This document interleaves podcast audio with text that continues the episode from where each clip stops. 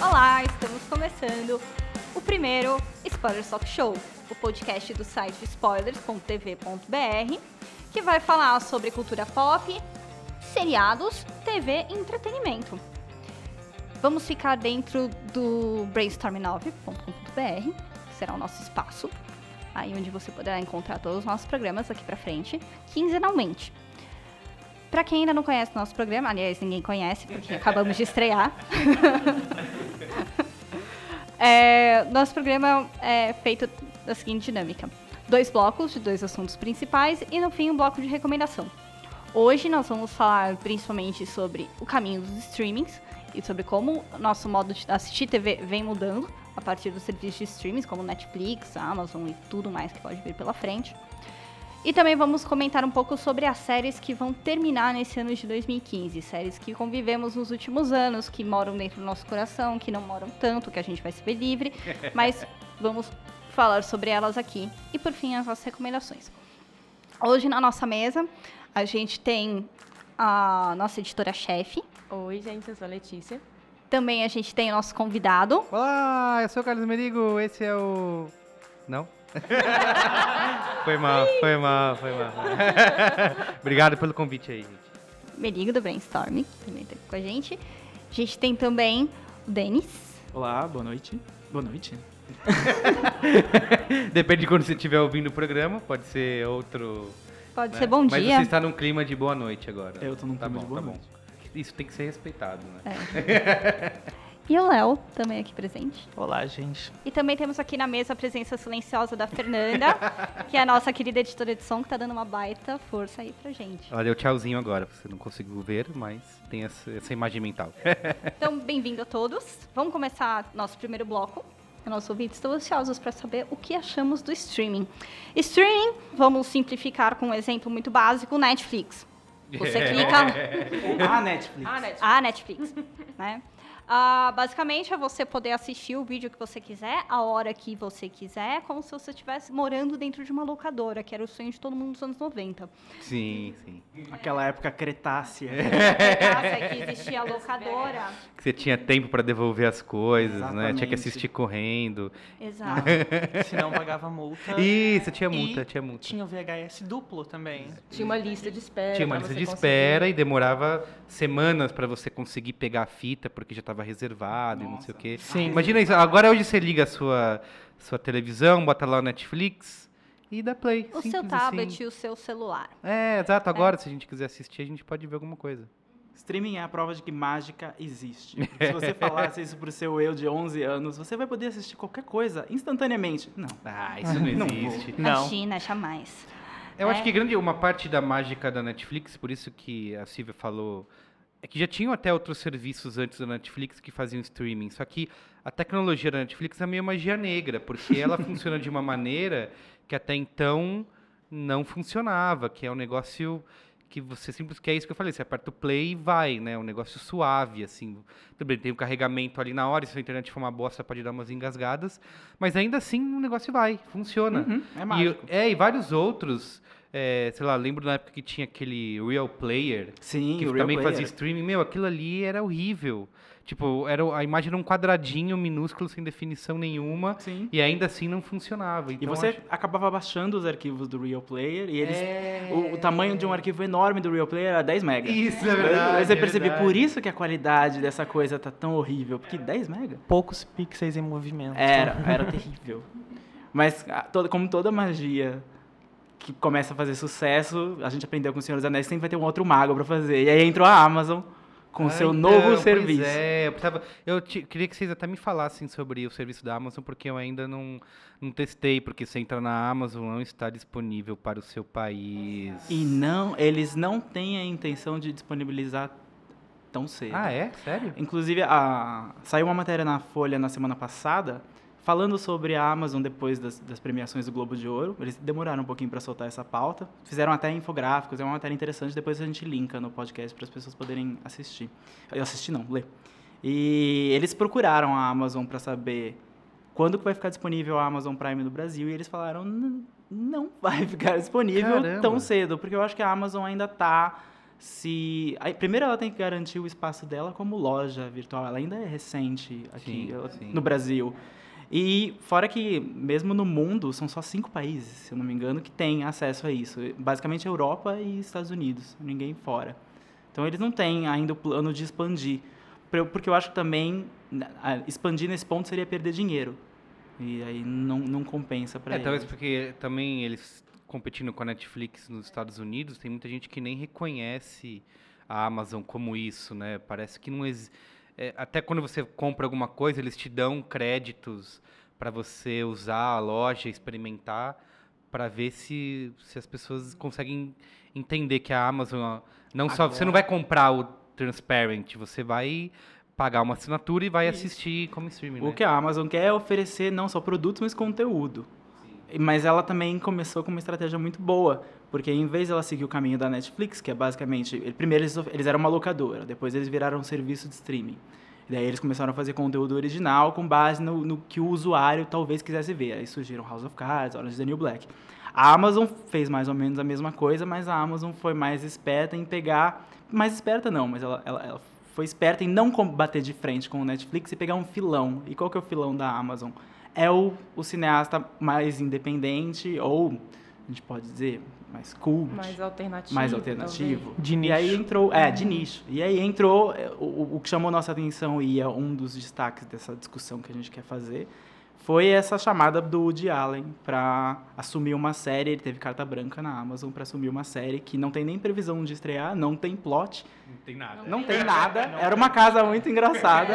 O Woody Allen tá dizendo em todas as matérias, ah, que legal, eu tenho espaço pra fazer uma série, mas eu não faço ideia, Ideia do que eu vou fazer fazer. agora. Que é um pouco não característico do que a Amazon fez até agora, porque ela estava com uma estratégia em que ela la- fazia pilotos e botava disponível no, no site para as pessoas assistirem e votarem no piloto que elas mais gostavam para ganhar uma temporada inteira. Aconteceu assim com Transparent e com Mozart in the Jungle. E aí o Woody Allen já entrou com Furou uma carta fila. branca, Furou a fila. furou a fila, carteirinha, deu uma carteirada de Woody Allen, furou a fila e ganhou uma temporada inteira de uma série que vai ser o que ele quiser que seja. Talvez porque eles estejam. Eles confiem que a produção industrial do Woody Allen de conseguir fazer um filme por ano em cada cidade do mundo É é, mais do que é mais que garantido de que a série vai sair. Provavelmente vai ter uma moça meio louquinha, com uma- interpretada por uma atriz de renome, numa Um homem cidade. mais velho. É o template, né? O do template Woody Allen no. Photoshop ali. Ele- No, Photoshop não, no Final Cut. Neil. Ele tá, ele tá agora File, nas gavetas, pegando. Peraí, eu pensei nisso em 77.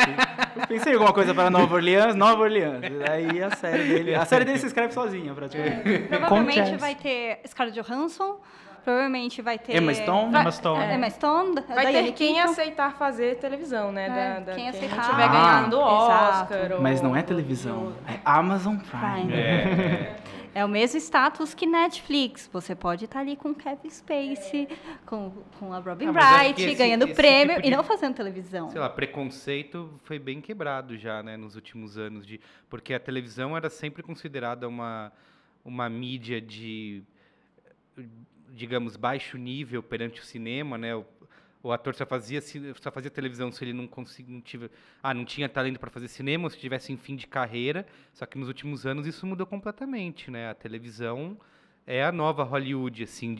tem atores, sei lá, o True Detective é um exemplo, né? De é, o Matthew Macarrão lá, que tava, tá no auge da fama, ganhou o Oscar e fez a série no mesmo ano, assim, né? E a HBO deu muita sorte, porque ele ganhou o Oscar quando a série terminou. Foi. Isso, Foi, assim, é foi, a, foi a. Foi coroação timing. do- de que contrataram corretamente. É. o Exato, e a. HBO tava lançando o seu serviço de streaming HBO Go e Ah. a série tava inteira lá. Então, logo depois o que o Matthew ganhou o Oscar, o serviço da HBO entrou em colapso. Ah, As pessoas tentando acessar Por e falar nisso, uma das coisas que a, a Netflix não contava com a, com a competição da Amazon. O medo dela era a competição com a HBO. Porque a HBO nunca cedia suas séries para Netflix e ah, talvez nunca, vá ceder. é. E a HBO anunciou no passado, no segundo semestre, que ela tem planos de fazer, transformar o HBO Go, talvez não o HBO Go, numa nova plataforma, um outro site em que pessoas que não precisam assinar o canal, e TV a cabo está cada vez mais, pelo menos nos Estados Unidos, caindo o índice de assinaturas, o aumento de assinaturas, para lançar o seu próprio serviço. A Folha, quando fez a matéria, colocou Netflix- a Netflix e a Amazon num, num- num- gráfico assim de uso de internet, por exemplo. Daí ele colocou, ah, a Netflix consome 33% da internet, da banda de internet nos Estados Unidos, enquanto a Amazon 2%. Ela não é uma competição ainda para Net, Netflix. Ela só é competição em prestígio.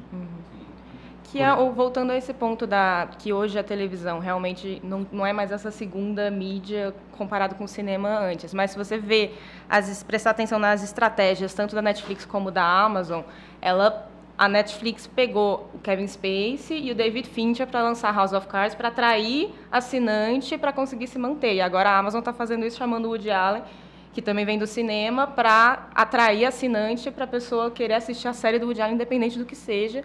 Só tendo a marca.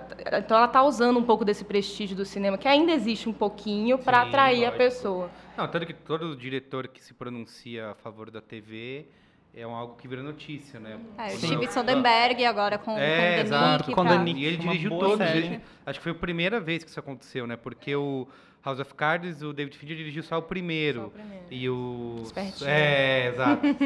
o, até, eu lembro do o House, o House teve o Brian Singer, que dirigiu o primeiro episódio de House. Ele, pro- ele pagava a Pagava, série, ele- né? até o fim ele pagava foi produtor executivo Sim, ele da pagava, série. era a produtora dele. É, então, e, e a- o Tarantino se pronunciou dizendo que adoraria. Teve aquela, aquele rumor de que ele abandonaria a carreira no cinema para fazer televisão. É, ele, É. ele dirigiu um episódio de CSI há muito tempo. Isso, E E eu- ar também. É, Fez, ele ER. dirigiu IAR e ele fez Alias. Ele pediu pra, pra ser um personagem e o J.J. Abrams colocou ele como um personagem. E quem tá fazendo uma empreitada boa na TV agora é Robert Rodrigues, que ele lançou um canal de TV, o Array. E tá aí, transformou o Drink do Inferno dele em uma série. A primeira temporada tá disponível no Netflix. E aí vai vir a segunda, terceira temporada, que é a continuação da história mesmo, né? Do, do próprio filme. Então, ele vem se aventurando. Eu tive a oportunidade de assistir o painel dele no South by Southwest ano passado, quando ele falou sobre o lançamento do El Rey, que é um canal aí online, né, dentro de uma plataforma, dentro do, do Hulu e etc. Ele estava tentando colocar em outras plataformas. E ele ia colocar o Drink do Inferno, só ele para dentro da Netflix e lá dentro trabalhar outras produções independentes de, de até é, diretores e, e roteiristas é, de origem latino-americana. Né? A Então, Netflix e a dele. Amazon estão pegando, que a gente falou, o Leonardo citou, falou nichos. E eles estão pegando nichos não só na temática, como também por trás das câmeras. Eles estão tentando fazer séries que a televisão não faria. Hoje, a crítica da New, do, da New Yorker, a, a Emily Nussbaum, estava entrevistando o criador de The Wire. Entrevistando não, eu acho que ela estava revendo uma entrevista dele. Eles acabaram de relançar, né, em Blu-ray. É, agora ela tudo. tá... Aliás, eu queria só fazer uma pergunta. Eu só não entendo como que, até quando a Netflix vai. Porque assim, a, a conta acho que não fecha, né? É, o valor da assinatura, tudo bem que eles estão crescendo no mundo inteiro e tudo, mas o que eles precisam pagar de licenciamento e o que eles ganham com o valor de assinatura, eu acho que a conta da Netflix ainda não fecha. E quando eles pegam as, as séries originais, tipo House of Cards, e ag- agora em fevereiro vai voltar, e lança tudo de uma vez, né? Você não tem. Você praticamente lançou um filme ali de 13, 14 horas, que a pessoa vai assistir de uma vez e acabou, né? Você não tem o que outras. é, outros canais têm, sei lá, os canais abertos de colocar publicidade. A continuidade É. deles é, é, é muito momentânea. O-. Netflix são um fenômeno. São fen- Provavelmente eles avaliam. Eu lembro de ler uma reportagem, que eu não lembro se era na Vice ou se era na Wired, que falava de como funcionava a- o monitoramento do lançamento de House of Cards, da segunda temporada de House of Cards. Então eles todos estão Ah, no Silicon Valley na assistindo. E- foi na Wired. Foi Era na uma Wired. reportagem enorme, uma reportagem muito boa. Acho que tem algumas falas do Ted Sarandos, que é o CEO lá. E eles ficam a noite inteira monitorando gráficos, quem é o usuário que terminou primeiro, em que lugar dos Estados Unidos, e o foco é Estados Unidos, que a série foi mais assistida. Então eles monitoram muito hum, logo nos dias, no epicentro do, do lançamento. E depo- mas eles querem fazer uma coisa quanto a isso. House of Cards não é uma coisa, não é uma coisa que vai manter a conversa de todo mundo por seis é, meses. porque não tem mais o lance do, do season finale, né? Que nem Game of Thrones Não tem, consegue não fazer. tem. Fica todo mundo pá, para pra, O pra dia do- comentar. O Isso dia do existe, evento, né? Mas é periodicidade, né? Do, do lançamento. É uma coisa que eu até fiquei pensando, assim, porque, o, como o Denis estava falando, que a gente tá. Cada, cada empresa está formando seu nicho, aspas, na palavra nicho, em como você vai lançando seus, os seus, as suas produções, você acaba por, de certa forma, eliminar um canal de TV, mas vai criando uma certa, uma outra espécie de canal, assim. Isso aqui é o que cada site, é o que cada empresa vai lançar. E você elimina a periodicidade que você tem com um canal, por exemplo, HBO, em que Game of Thrones tem 10 episódios. que São três sendo- meses da sua vida. Por três meses da sua vida e várias outras séries concorrentes que vão sendo É, só que assim, ao mesmo tempo. Por, um lado, acho que tem uns pontos negativos, assim, porque acho que a Sim. HBO com o Game of Thrones, pegando só esse exemplo, quando eles transformam é, o season finale da série em um evento em si, isso ajuda a criar uma imagem de marca e aumentar mais pessoas falando, mais pessoas comentando e, consequentemente, mais assinantes. Né? Quando a Netflix faz isso antes da estreia, mas a partir do momento que o negócio está no ar, Não Mas tem qual é a clímax. estratégia da Netflix? A estratégia desse ano é, nós não temos como continuar uma série durante três meses, quatro meses, cinco meses, mas nós podemos lançar 20 séries por ano. E a estratégia, a Netflix, ela atrela muito a marca dela, a questão do binge watching, de maratonar uma É série, verdade, né? A é verdade. Netflix hoje você pensa já, já como um sinônimo de passar 13 horas na É frente verdade, da é. televisão ou do computador assistindo fazer série. aqui um ponto aqui, dar um desviozinho na conversa rapidinho, que é sobre é, as bibliotecas, né, que acabam se diferenciando. A gente sabe que o Netflix, por exemplo, nos Estados Unidos, é muito mais cheio de coisa do que o daqui e, consequentemente, a gente fica olhando para quem gosta de produção britânica, sabe que o do UK é muito mais legal e sabe que daqui não é. A Amazon Prime só está nos Estados Unidos, tal. E como que a gente fica aqui, né? O quanto desse, dessas plataformas vão começar a obrigar a gente, a, as distribuidoras, os produtores, a repensar o direito de exibição e direito de produção. A Netflix está numa situação difícil por causa disso na Austrália. Eles vão lançar o serviço dele na Austrália em março. E eles adorariam lançar o serviço deles com a terceira temporada de House of Cards garantida para os cidadãos australianos. Que estão doidos para saber que o estão que vai doidos para acontecer saber o com que vai acontecer com o Frank Underwood. Mas eles não podem, porque os direitos de House of Cards estão com uma televisão, com uma rede de TV que chama Fox, tem Foxtel. Agora eles têm que recuperar os direitos da própria série para poder passar no país. Isso é uma das, das, das pequenas coisas que atrapalham um, essa expansão enorme deles e que colocam eles. O Merigo chegou a mencionar, ah, eu não sei como, né? A Netflix não tá em débito. Ela tá. Ela tá, ela tá em ela débito. tá no ela vermelho. tá em débito. Tem uma reportagem na Vice que lista que eles investiram em torno de um bilhão de dólares só para produzir conteúdo e esse bilhão não se pagou ainda. Então É isso só o que eles gastaram em Marco Polo, né, gente? Vamos combinar o negócio, né? Você dá play naquela série e voa dólares na sua cara, gente. Nossa, tipo, eles Mas jogam valeu dólares. a pena. Bom, só para mim. E também com um certo olho no futuro, né? Porque Marco Polo se passa na Mongólia barra China, né? Que é um mercado que está crescendo bastante. E também, que eles tá querem a expandir. Depois da Austrália, eles querem ir pra China. Um- saiu uma, uma reportagem engraçada falando que House of Cards é uma das séries mais populares da China. de- de- em Pequim, especificamente. Só que o Netflix não tá em Pequim. É, e aí a gente entra Silêncio na... constrangedor. É, silêncio constrangedor, que é todo o uso da VPN e tal, Isso. etc. Que é o que já acontece na Austrália. Ele já tem, sei lá, 10 milhões de assinantes lá, apesar de ainda não estarem disponíveis na Austrália. Exato, porque a pessoa assina e faz o uso aí com qualquer o- programinha que altera a VPN e ele Sim. tem acesso à biblioteca de onde ele quiser. Tem gente que faz isso no Brasil, né? Usando para usar Netflix. Algumas Opa, pessoas é, fazem que isso. eu não. Ninguém nessa roda. Ninguém nessa mesa faz Ninguém isso. nessa roda. Ninguém. nesse bar. Mas é uma questão que, que deixa a Netflix realmente numa situação ruim, porque é, não é, é ruim para os estúdios nos países, para os canais que compram os direitos de, de exibição no, no país. Para a Netflix, ela continua recebendo a assinatura da pessoa, né?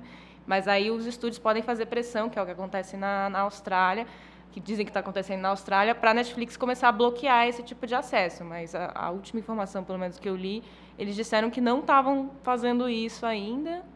Mas como eu não uso esse tipo de, de Eu não me de interesso. esquema, não, não posso comprovar se isso está acontecendo ou não. Mas E a tendência é só piorar. É. pra- piorar e melhorar, né? Melhorar para nós, que somos os consumidores, mais opções, mais coisas, mas piorar para eles, porque cada vez mais eles vão ter competição. E é o que a gente viu. de- em março, a PlayStation vai estrear sua primeira série original.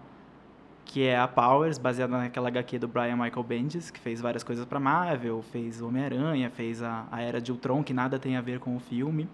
Mas Então você vai poder assistir séries no seu videogame. Exatamente. Tinha a série do Spielberg pra Microsoft também, não tinha? olha, sempre tem uma série do. Spielberg É, pra alguma coisa. Eu acho que Que é ficou pro Xbox, porque eu eles lembro que- cancelaram. É do. Halo. Ah, cancelaram? Não É, foi. é Halo, não é? A série Isso, baseada é, em é. Halo. Eu no acho dia do que ela- lançamento do Xbox, eles falaram, usaram isso como Na E3. um dos grandes trunfos, porque eles queriam focar o lançamento do console não só para gamer, mas para para tudo, para uma central de conteúdo na sua sala.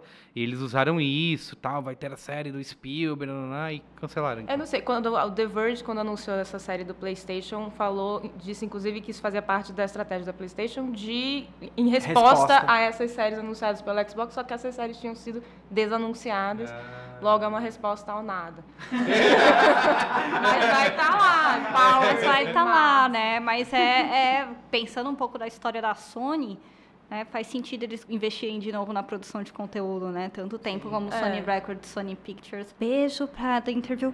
É, Coreia do Norte. Beijo pra Coreia do Norte. Beijo pra Coreia do Norte. É, e aí agora vem com, com séries próprias dentro da plataforma deles de Vamos game, ver de como entretenimento. essas séries vão ser recebidas, porque É. p- pra começar, ela já é um pouco mais difícil do que assistir uma série na Netflix, mesmo que você não tenha é, no seu país, porque você tem que ser assinante da PSN, né, que é a, a rede própria deles, assistir pelo videogame, ou seja, não dá para colocar no computador e assistir. Então ela, ela, ela, ela exige, tem uma especificidade envolvendo essa série e a gente vai ver se isso vai render para eles ou não. Eles não facilitam.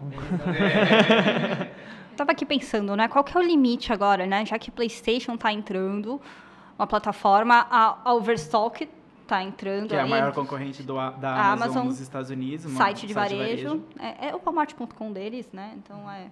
Qual que vai ser o limite de quem vai começar a criar as plataformas, né? Será que daqui a pouco aí, ô, Merigo, daqui a pouco a gente entra com marca criando plataforma? A gente tem É, o caso deve da. ter gente querendo, né?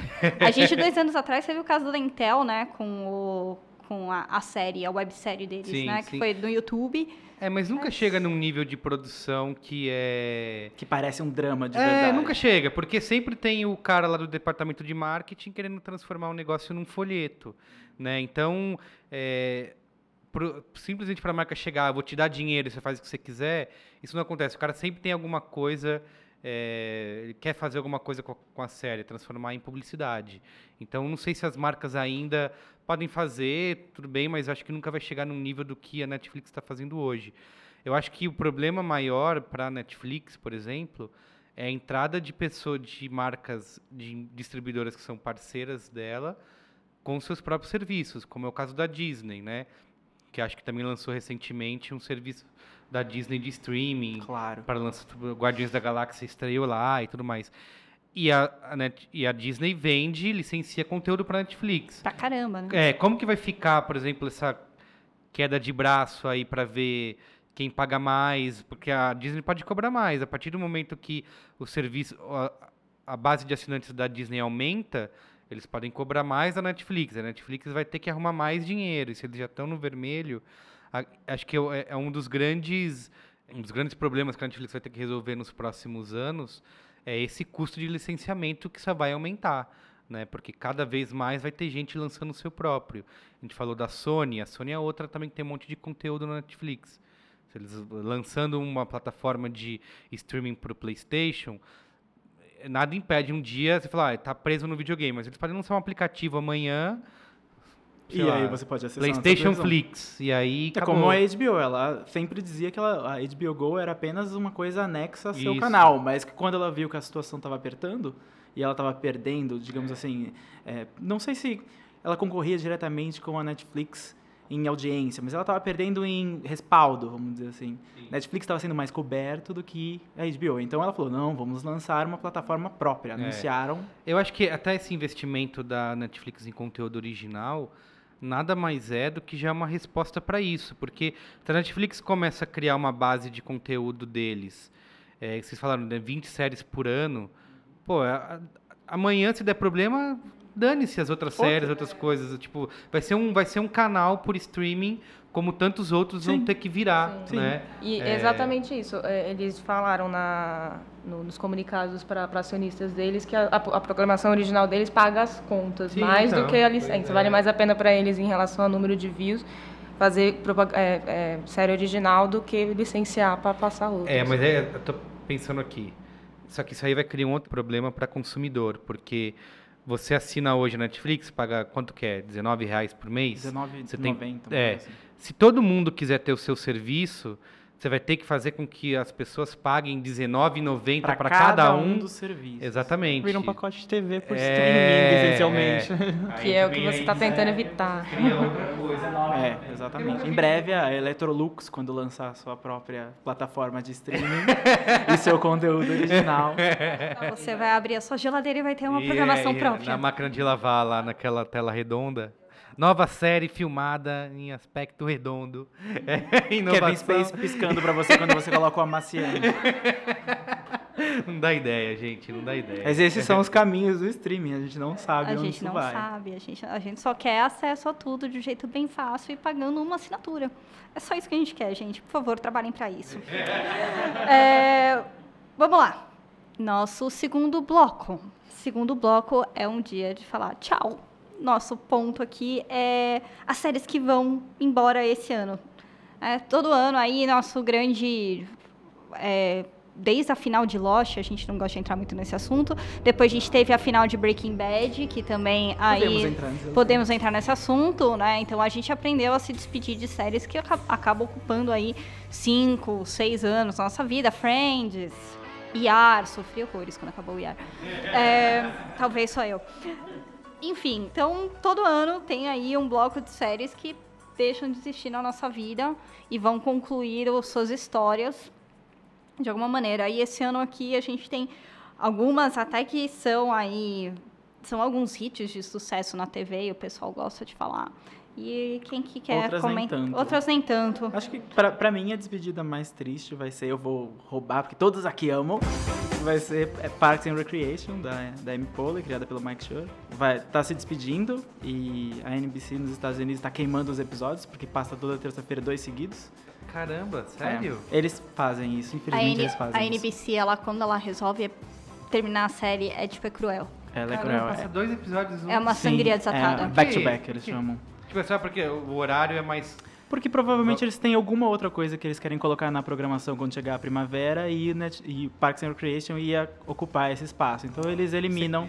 Você quase sente a NBC batendo palmas, pedindo pra série ir embora logo, sabe? Rápido. Vai embora. O que eu acho que combina muito com Parks and Recreation, porque é uma série que quase, quase não, não sobreviveu à primeira temporada, voltou para uma segunda temporada muito forte, mas nunca, nunca atingiu um grande público e merecia. É uma Até a série de Netflix nicho ressuscitar. também. Até a Netflix Até ressuscitar. um dia. Mas é, mas é uma série que vai se despedir bem, eu acho, que, que vai ter uma conclusão, que não vai ser ressuscitável, não vai, acab- não, não vai nos deixar cedo demais, como tantas outras nos deixam, né? E é uma, uma série que já está há bastante tempo no ar e que está concluindo seus arcos e contando uma história legal nessa, nessa última temporada, assim. Eles levaram a série até pro futuro, porque É. agora a série se passa em 2017. Ah, Então você tem tablets holográficos na mesa das pessoas, inteligências artificiais, eles estão tirando muito sarro dessa situação. Já que eles não vão sobreviver até Sim, 2017, eles estão estipulando um futuro.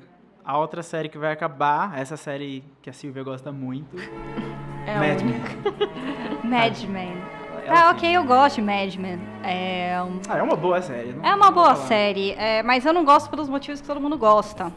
Eu tô, é, é, eu tô comemorando aqui bastante o fim de Mad Men porque a gente vai eliminar mais uma série do nosso cardápio sobre o Difficult Man. Essa coisa do anti-herói, denso, que só bebe, só traz, só faz... E mesmo assim, ele é o máximo, a gente chega. O ano passado, eu dei pulos de alegria que a gente se livrou de Hank Moody em Californication. Não importa o quanto você gosta do motherfucker, Gente, Hank Moody não servia pra nada, assim como não é um bom exemplo. E é, Mad Men vai nos deixar aí. Eu acho que ele não vai deixar saudade aí pelo fim Ah, do mas Difficult Man. Do M vai. A tia, a tia do M vai do ficar. M vai ficar arrasada. A tia do M vai ficar arrasada, porque Don Draper é lindo, John Hamm é lindo. Eu e todas espero- aquelas mulheres que viraram atrizes ótimas, menos a Jennifer Exato, mas é, o que eu vou sentir realmente falta aí, e que eu acho que é. Mad Men agora nessa temporada não vai entregar um fim muito legal do jeito que eu esperava, é os fins do arco da Peggy e da Joan e da Betty. Por acaso, essa última temporada, você que tá acompanhando, essa, ela é, a met- é que nem Breaking Bad, ela é a metade É metade, da... Ah, exato. Eles dividiram em Eles duas. dividiram por uma questão de Papa Premium, Claro. pra agradar a tia do Amy. Eles Não, vão- e a é- é- NBC, ao contrário da NBC, ela né, quer passar um episódio por mês. senão- Exato, se pudesse e tal. Porque etc. custa. Porque Isso. custa. né? Mas é, eu vou sentir falta de Mad Men aí por ter introduzido na, na minha vida, assim, personagens tão interessantes como a Peggy, como a Joan. Eu acho que elas que são, assim, essa mulherada, a Megan, são aí, tipo, é, grandes ganhos que a TV teve nos últimos tempos aí, em questão da dinâmica dela sobre a mulher, sobre retratar como elas viviam naquela época. Eu acho sensacional o trabalho de todas as atrizes. Falando sobre Difficult Man, que vai deixar a gente, eu acho que essa merece uma salva de palmas, porque ela vai deixar a gente. Two and a Half Men vai terminar esse ano finalmente. Ai! Então, é, Charlie Chin já deixou a série, então um Difficult Man na, na tela menos. Mas aí vamos terminar, né? Vamos enfim, ficar só com todas as reprises na Warner, toda- todas as horas do dia. Vai todos virar o dias Danene assim. da Warner. Vai, Sempre a repetindo. Danene. Só que não tão boa Só que quanto não o tão boa Denene, quando, né? e sem lições de vida tão boas. Né? Então, Exatamente. Two and a Half Men vai embora. É, eu gostaria muito que, que, se algum fã de Two and a Half Men que tá aí é, acompanhando a Finco, por favor, deixe nos comentários um resumo do que aconteceu. Tudo, só pra... Nos últimos cinco anos, só pra gente entender, assim, mas é só pra matar a curiosidade mesmo. Os comentários são abertos, tá, gente? E o que mais que vai embora? Bom, temos uma lista aqui. É, The Late Show, do David Letterman. Vai ser substituído aí o David pelo Steve Colbert. É, vai se aposentar porque ele já tá lá desde... Mas o show continua. O show continua, porque... Le... E eu acho que vai ser genial. Leite, ah, com Eu também acho. Se bem que eu acho muito engraçado porque a gente tá esperando o Steven Colbert, mas a gente não sabe quem é Não o Steven sabe. Isso. Colbert. Ninguém sabe quem é o Steven Colbert. A Ele gente sempre conhece o interpretou um personagem. Agora ele vai ser o Ah, apresentador é, de ele, talk ele show. não vai, ele não vai ser essa persona Não, do... essa persona morreu com o Comedy Central do Ah. programa dele. Ag- Agora ele vai ser a pessoa que... O, o Steven Colbert de verdade, não Entendi, o Steven Colbert. ele encar-. Acho que a gente vai ver o que eu imaginava que eu tava vendo antes e não estava entendendo até entender que era um personagem, sabe? Porque o Steven Colbert é um personagem muito ilusivo. Ele aparece em eventos públicos como o Steven Colbert, o Sim, ele- personagem. Ele, nunca saiu do personagem. Toda Não. vez que ele É. aparecia em câmeras, ele era o personagem. Agora ele vai aparecer... Exatamente. Eu Como fui ele numa, é. numa gravação do programa dele quando eu tava viajando em Nova York e ele faz cinco minutos fora de personagem no início. Eles avisam. Eles falam: ah, o Steven vai vir e vai, vai, vai receber perguntas fora de personagem. Aproveitem que depois ele entra e você não, e não sai mais. E como é? Ele é, tipo, tímido, assim, chora Ele no basicamente fala, oi, É uma versão menos caricata, mas é, continua sendo engraçado, continua sendo interessante, mas ainda assim, acho que vai rolar um estranhamento quando você começar a assisti-lo na televisão sem aquela figura inicial que, que, é, que todo mundo está acostumado. ele vai com certeza deixar saudades. Uma série que vai deixar saudades também é Glee. Mentira.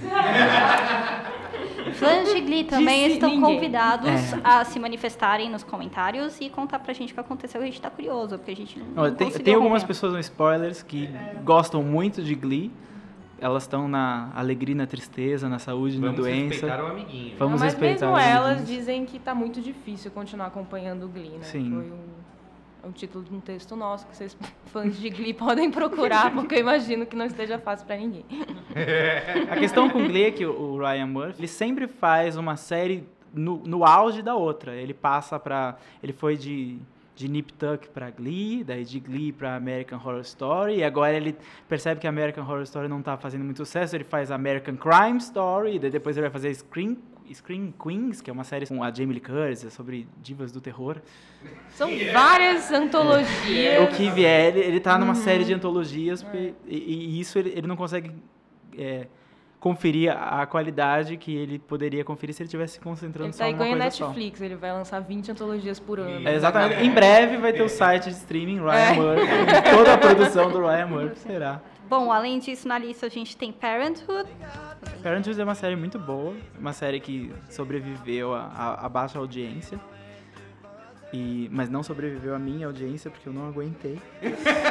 mas mas, mas eu, é, foi culpa minha, eu tinha muitas coisas assistindo e eu nunca consegui voltar pra Parenthood. Mas eu não consigo falar mal de Parenthood. Foi culpa minha. é muito Foi- eu não culpo a não série. É você, sou eu. Eu tá não culpo a série. Foi, foi um claro. foi- é, o, o Você término foi. merece alguém muito melhor do Mas- que eu. Tem gente nos spoilers ainda que, que Tem, assiste? tem, tem sim. Tem. Eu acho que o Rafael assiste. né? Sempre tem alguém ao Sempre tem alguém. Temos um lema de que não existe uma série não assistida. É. Sempre alguma pessoa vai- assistir, daí surge aquela outra que diz, eu também eu gosto. Eu também. Não, eu acho que, pra quem não conhece o Spoilers, a gente assiste mais ou menos aí mais de 450 horas por semana de série. Não, isso é sério. E, então Nós é. temos planilhas algum. É, temos planilhas. Depois a gente passa no, no, no post o número certo de horas e eu acho que realmente a gente cobre quase tudo. Se não tá escrito, é só perguntar pra gente que a gente comenta, tá? 450 horas são só o Denis, né? É, Se a só o gente Denis. contar todo mundo, acho que... É. Bom, ali a gente ainda tem Justify, aquela série dos cowboys. Justify também é uma ótima série que eu, eu terminei com ela. Porque a primeira temporada é a temporada mais fraca de Justify e ela aparentemente voltou pra uma segunda temporada muito forte. em que E você tinha- não viu? Eu não vi. E Eu odeio essas séries que você fala assim, ah, eu não gostei e tal. Não, mas se você chegar no episódio 46, É. aí vai rolar. Justify é um, é um- um caso desse. Entrou a Margot Martindale, que é ótima em The Americans, e ela é a vilã da segunda temporada. E aparentemente isso elevou muito as tramas de Justify. E, e ela se, se manteve elevada. Ela, ela é quase como The Americans. Ninguém assiste, mas é muito bom. Mas de Americans a gente assiste. A É, gente The assiste, Americans, assistam The Americans. É, muito The Americans bom. tem perucas, Justify tem chapéu de cowboy. Tem muitas Nós perucas. preferimos as perucas.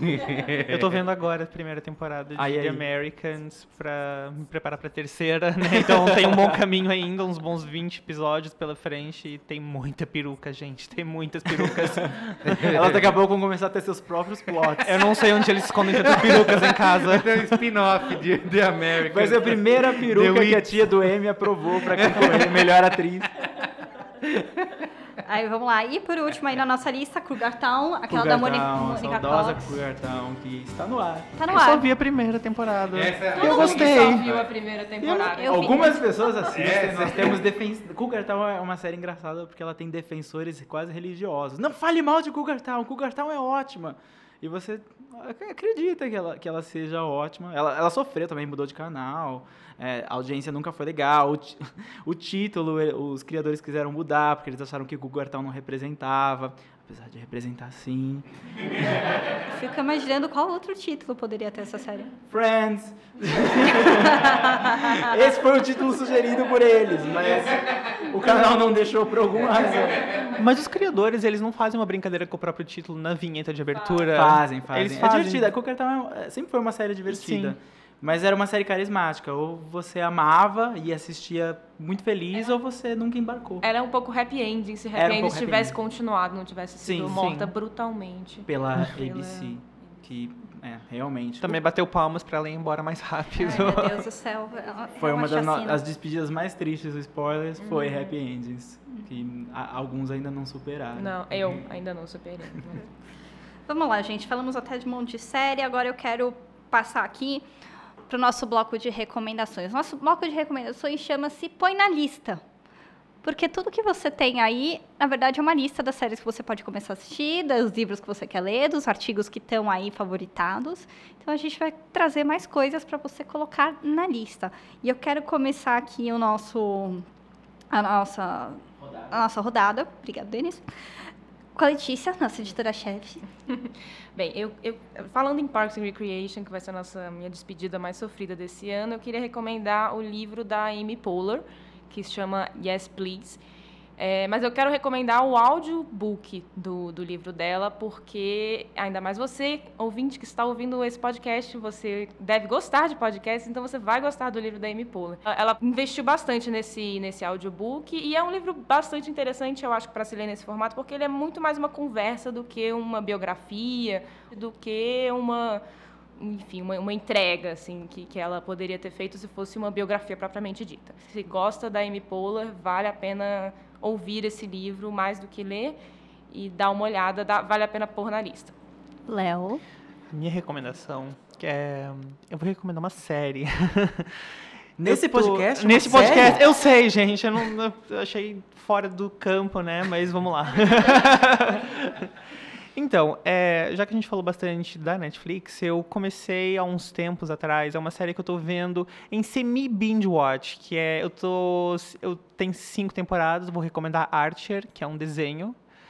ah, originalmente do canal FX, mas ele tá todo, todo disponível na Netflix agora. A sexta temporada acabou de começar, mas eu ainda tô na quarta. É uma série de espionagem feita em animação.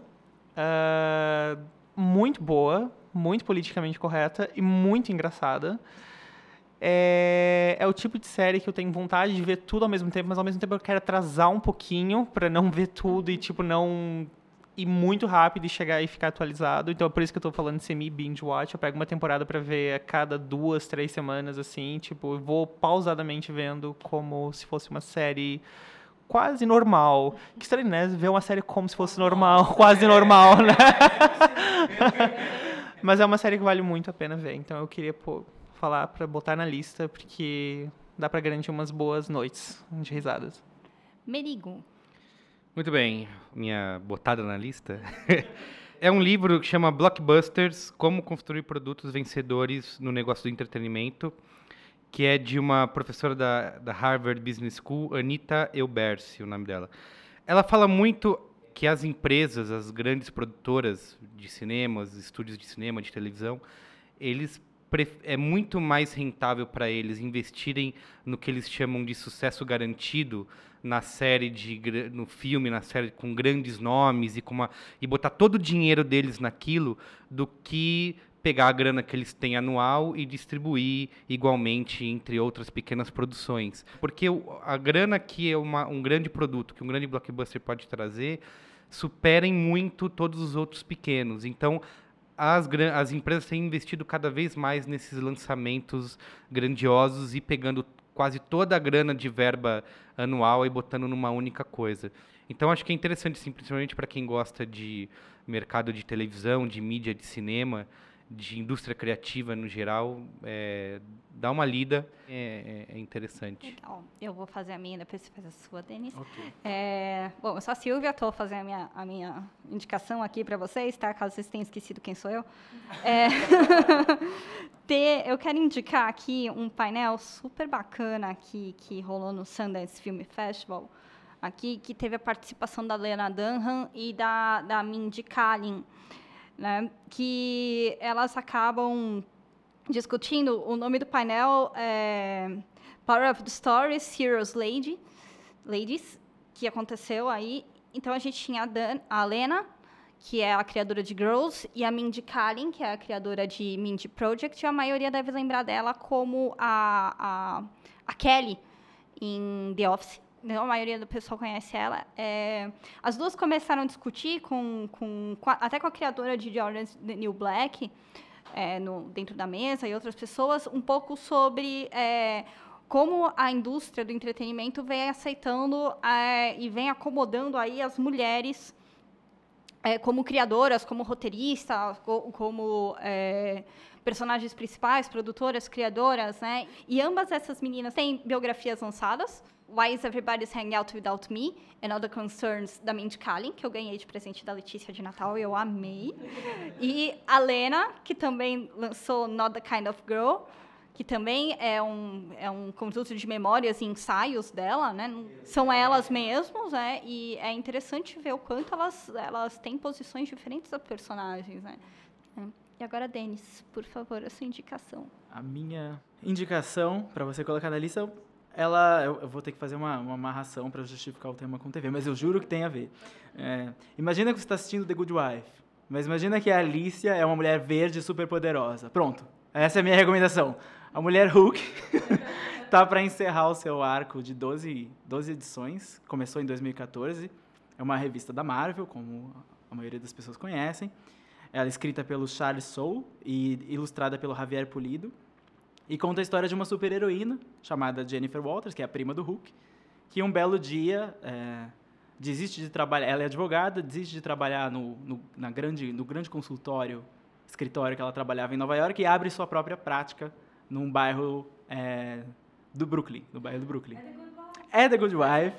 E é um, o, o, é, a prática de abrir o escritório é muito interessante porque é, ela vai lidar sempre com casos jurídicos, mas que envolvem super-heróis ou super-vilões. Mas vale muito a pena para quem quiser. Como The Good Wife só volta em março, quadrinhos são muito rápidos de ler. E acredito que em uma semana você vai matar suas saudades de advogados e casos interessantes e clientes interessantes. Acho que é, é uma coisa boa para você colocar na lista. Bom, gente, muito obrigado. A gente vai encerrando aqui a nossa primeira edição do Spoilers Talk Show. Muito emocionante essa mesa, adorei. é, Para quem é, é, quer entender mais, nosso programa vai ser quinzenal. Ah, você vai achar ele no Brainstorm. Brainstorm, brainstorm9.com.br. Teremos uma, em breve uma área especial, brainstorm9.com.br podcasts que você vai poder achar todos os nossos podcasts ali bonitinhos. O Spoilers Talk Show vai lá viver com os outros podcasts do site, que é o Braincast, o Endcast, o Mupoca, o Mamilos. Exatamente. Decorei todos. Ó. Ó. Vamos, peraí, deixa eu ligar aqui pro departamento de... Aumenta o cachê aqui, né? a gente agradece muito aí pelo espaço e pela recepção. E para quem quiser conhecer o site, o Spoilers, onde a gente coloca todas as nossas reflexões sobre entretenimento, sobre TV, cultura pop, tá lá, spoilers.tv.br. Se você tiver dicas, se quiser comentários mais é, em private com a gente, podcast.spoilers.tv.br, por favor.